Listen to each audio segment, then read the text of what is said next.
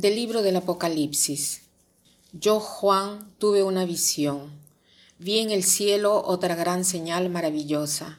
Eran siete ángeles, portadores de las últimas siete plagas, con las cuales Dios pondrá fin a su cólera. Vi también una especie de mar de cristal mezclado con fuego y los vencedores de la bestia, de su estatua y del número simbólico de su nombre, estaban de pie junto al mar de cristal, con las cítaras que Dios les había dado, y cantaban el cántico de Moisés, el siervo de Dios, y el cántico del Cordero, diciendo, Grandes y maravillosas son tus obras, Señor Dios Todopoderoso, justo y verdadero tu proceder, Rey de las naciones. ¿Quién no te respetará, Señor? ¿Quién no te alabará? Ya que solo tú eres santo y todas las naciones vendrán a adorarte, porque tus justas sentencias han quedado patentes. Juan está siempre en el paraíso y ahora ve otra señal. ¿Qué cosa quiere decir esta otra señal? ¿No? Una señal respecto a qué? El primer signo era el de la mujer, una, una mujer con el sol, la luna y las doce estrellas, figura de la Virgen, figura de la Iglesia. Y ahora la otra señal son estos siete ángeles con estas siete plagas. Nos parece una visión que da miedo, siete ángeles con plagas, ¿no?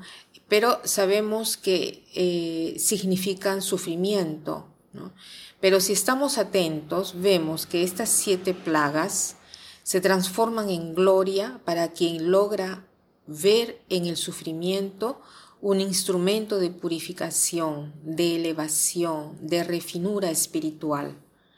Entonces, dice aquí que estos siete ángeles tienen siete plagas, ¿no? que son los últimos, porque eh, eh, con esto se concluye la ira de Dios. Esta expresión nos da un poco de temor y de confusión cuando la leemos, porque decimos, ¿cómo es posible que Dios sea como nosotros los hombres que tiene cólera? En cambio, es confortante porque dice que estas siete plagas son las últimas.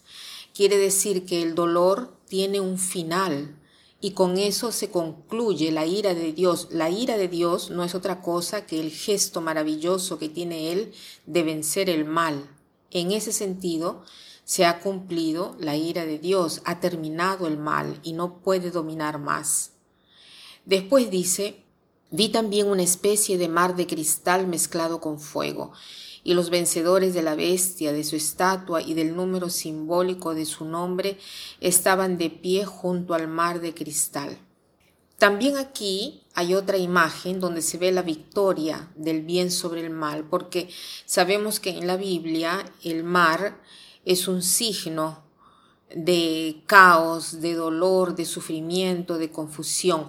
Pero estas personas están en este mar de cristal y son aquellos que han vencido a la bestia, o sea, son aquellos que han vencido el mal. Y dice, tienen cítaras divinas que cantan el cántico de Moisés.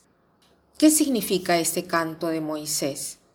Si se acuerdan cuando eh, Moisés sale de Egipto, cantan un canto de victoria y este canto dice, Grandes y maravillosas son tus obras, Señor Dios Todopoderoso. O sea, a la vista de este plan maravilloso de Dios, todo adquiere sentido, incluso estas siete plagas, incluso todo este mar, de frente a esta gloria del paraíso. Uno logra recuperar todo lo que ha sufrido, todo lo que ha pasado en la vida, lo ve desde un punto de vista diverso y logra decir, grandes y maravillosas son tus obras, Señor Dios Todopoderoso, justo y verdadero tu proceder. O sea, mientras primero eh, se revelaba y decía el hombre, ¿no? ¿Por qué a mí? Eh, ¿Por, qué a mí me sucede todo esto? ¿Por qué justamente a mí me ha sucedido todo esto? Frente a este flagelo, el hombre dice, Grandes y maravillosas son tus obras, Señor, Dios Todopoderoso, justo y verdadero tu proceder. ¿Quién no te respetará, Señor? O sea, verdaderamente, eh, desde la óptica de Dios uno logra adquirir una sabiduría, una paz interior que lo hace capaz de ver en todo y por todo el plano maravilloso de Dios. Entonces, ¿cuál es el propósito de hoy? Es el de tratar de ver de repente nuestros sufrimientos pasados, cómo los vemos ahora, qué cosa hemos aprendido de estos sufrimientos pasados.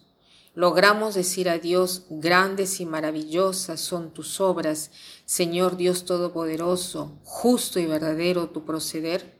Logramos hacerlo si no logramos todavía hacerlo, pidamos al Señor la gracia y la sabiduría para hacerlo. Y para terminar, quiero citar esta frase que dice así, Dios susurra a nosotros nuestros placeres, habla a nuestras conciencias, pero grita a nuestros dolores. Es su megáfono para despertar un mundo que está sordo. Que pasen un buen día.